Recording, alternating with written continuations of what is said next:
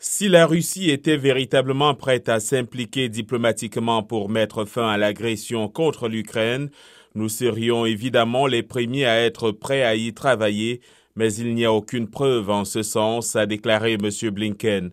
Le chef de la diplomatie américaine n'a pas rencontré M. Lavrov depuis la précédente réunion du G20, c'était en janvier 2022, peu avant le début de l'invasion de l'Ukraine.